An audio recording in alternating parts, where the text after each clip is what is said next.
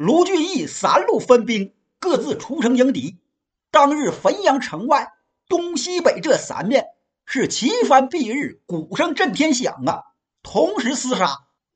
公孙胜在东门与神驹子马陵相遇，马陵手挺大戟，跃马讨战。宋将欧鹏、邓飞两将一齐冲到阵前，双战马陵。三个人打了两个回合，马陵取出金砖就砸。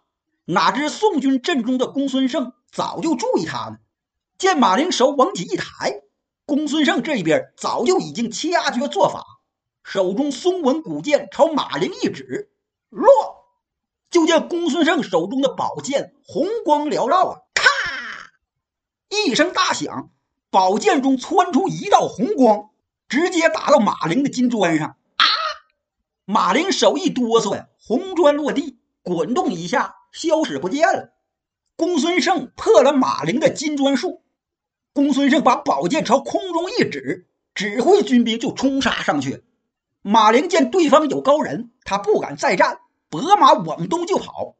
主将这一跑，晋军立刻就散了架子喽。有的扔下兵器，有的四散奔逃。攻打汾阳东门的晋军，顷刻之间就土崩瓦解。再说马陵，他正骑马跑呢。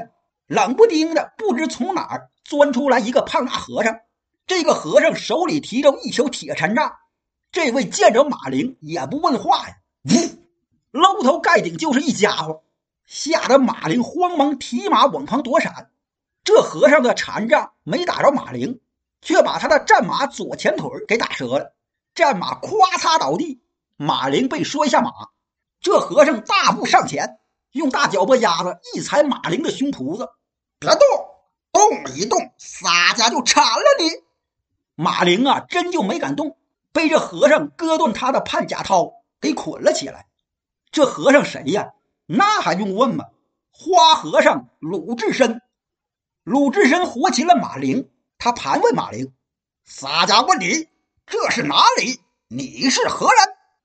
马陵还没回答呢，这时就听有人惊叫：“智深哥哥！”你怎么在这里呀？鲁智深顺声音一看，远处来个人，没骑马，只是两条腿跑，那个快呀！眨眼之间就来到跟前儿，一看，竟然是戴宗。原来戴宗见马陵骑马逃走，他就施展神行术，在后追赶。就那么脚前脚后的功夫，马陵就被鲁智深给活擒了。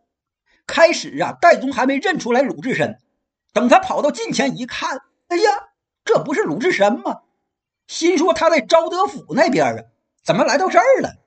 俩人见面，鲁智深就问：“这是哪里呀？”这个地方是汾阳府啊，咱们现在在城东呢。他是敌将马陵，他刚才率兵讨战，被公孙道长破了妖术，他就跑了。我随后追来，却不想碰到了哥哥你。哎，智深哥哥。你怎么在这儿啊？你不是在公明哥哥那边吗？难道你是从天而降？哈哈哈哈哈哈！洒家虽然不是从天上下来，却也是在地上出来。走，等回城里再细说。当下俩人押着马陵，戴宗扛着马陵的兵刃，就直奔汾阳府而来。路上，鲁智深跟戴宗说了他来这儿的经过。那天，裘琼英用飞石打了林冲、李逵、谢真等人之后，鲁智深可就急眼了。他冲进禁军堆里，手舞禅杖，直奔琼英。哪知他脚底下一空，一下子就掉到一个洞穴里。这洞穴才深呢，鲁智深就感觉老半天呐，才到底儿。虽然这洞穴深，可鲁智深呢，他是一点也没咋地，身上连嘎皮也没破。到底儿之后。鲁智深定定神，就见这洞穴的旁边还有一个洞穴，而且那洞穴里呢还透出亮光，他就奔那个洞穴去了。进到里边一看，嘿，这洞穴里是别有洞天呐，地方老大了，而且呢上面还有天，天上还有太阳、月亮，地上呢还有村中房舍、田地，地里呢还有农夫在做活。这些农夫见着鲁智深。都点头笑，鲁智深也不问，他也不打听，就是朝前走。过了人烟密集的地方，就见前面是一片大旷野，静悄悄的，这地方没有人住。鲁智深还是朝前走，又走挺远，就见有一个草庵。这草庵里面啊，传出敲木鱼的声音。他就进到这草庵里，只见一个和尚坐在地上，盘着腿，在敲木鱼念经呢。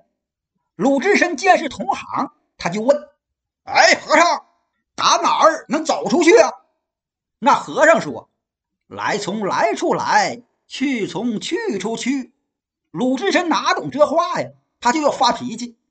那个和尚一笑，问鲁智深：“你知道这个地方吗？”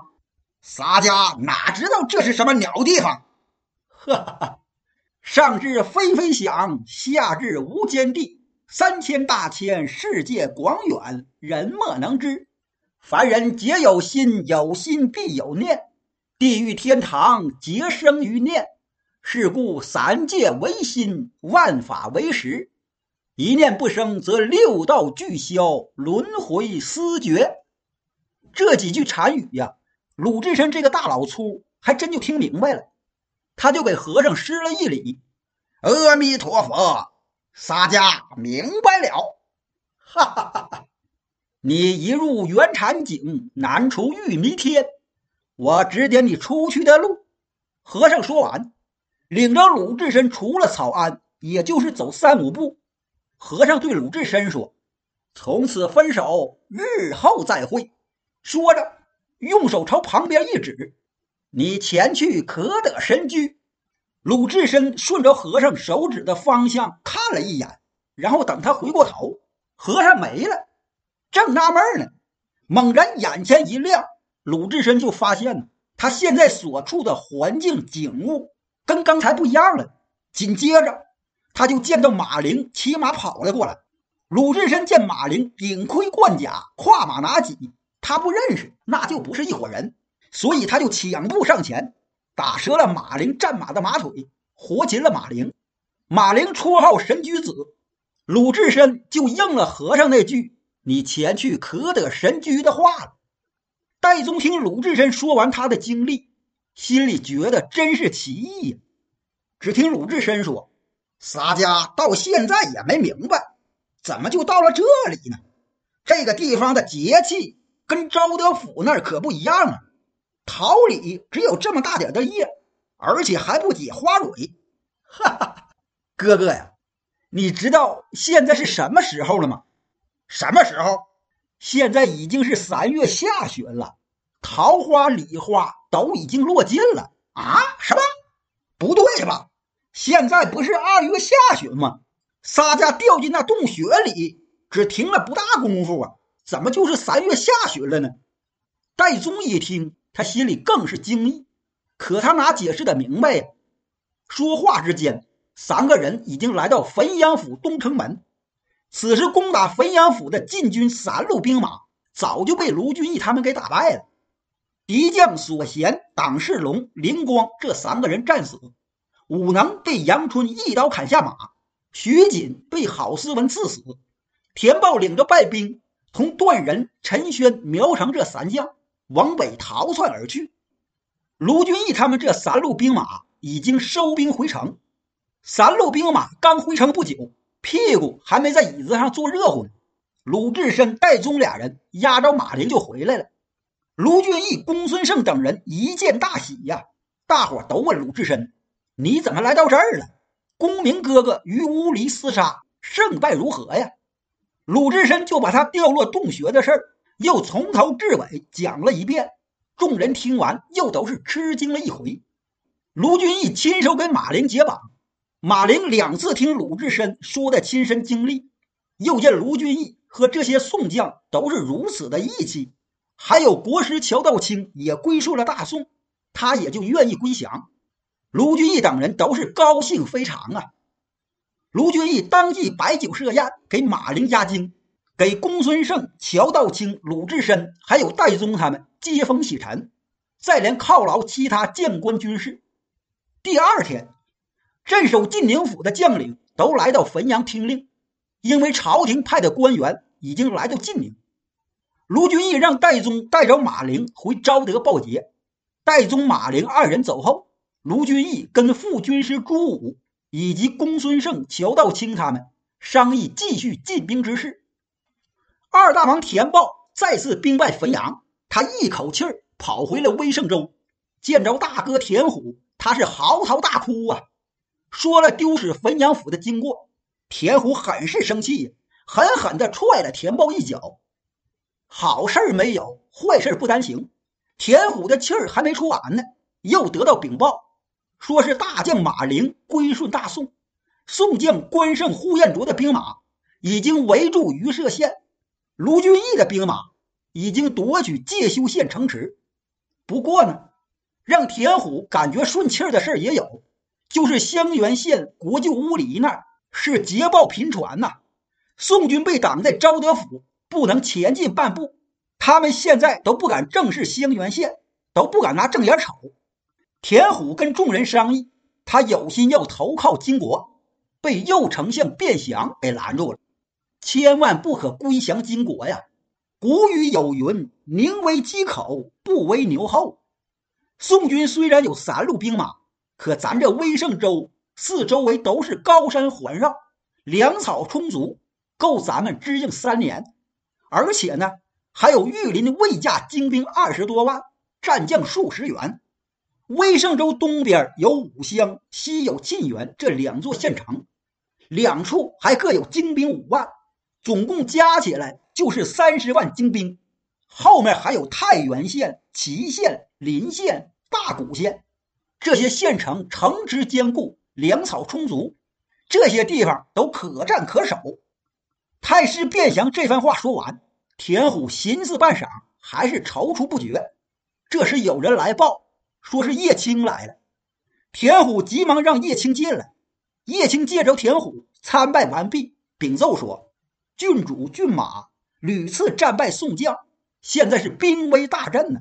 兵马直抵昭德府，正要围城，不想国舅得了风寒，不能统领兵马，请大王速速派良将精兵前往襄垣。”协助郡主郡马收复昭德府。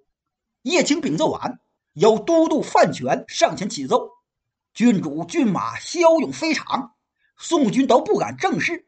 要是大王能御驾亲征，再有雄兵猛将协助他们，到时是必然能成大功啊！臣愿意助太子监国。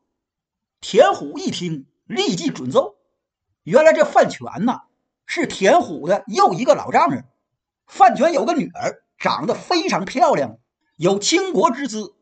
为了晋升高位，这范全就把女儿献给了田虎。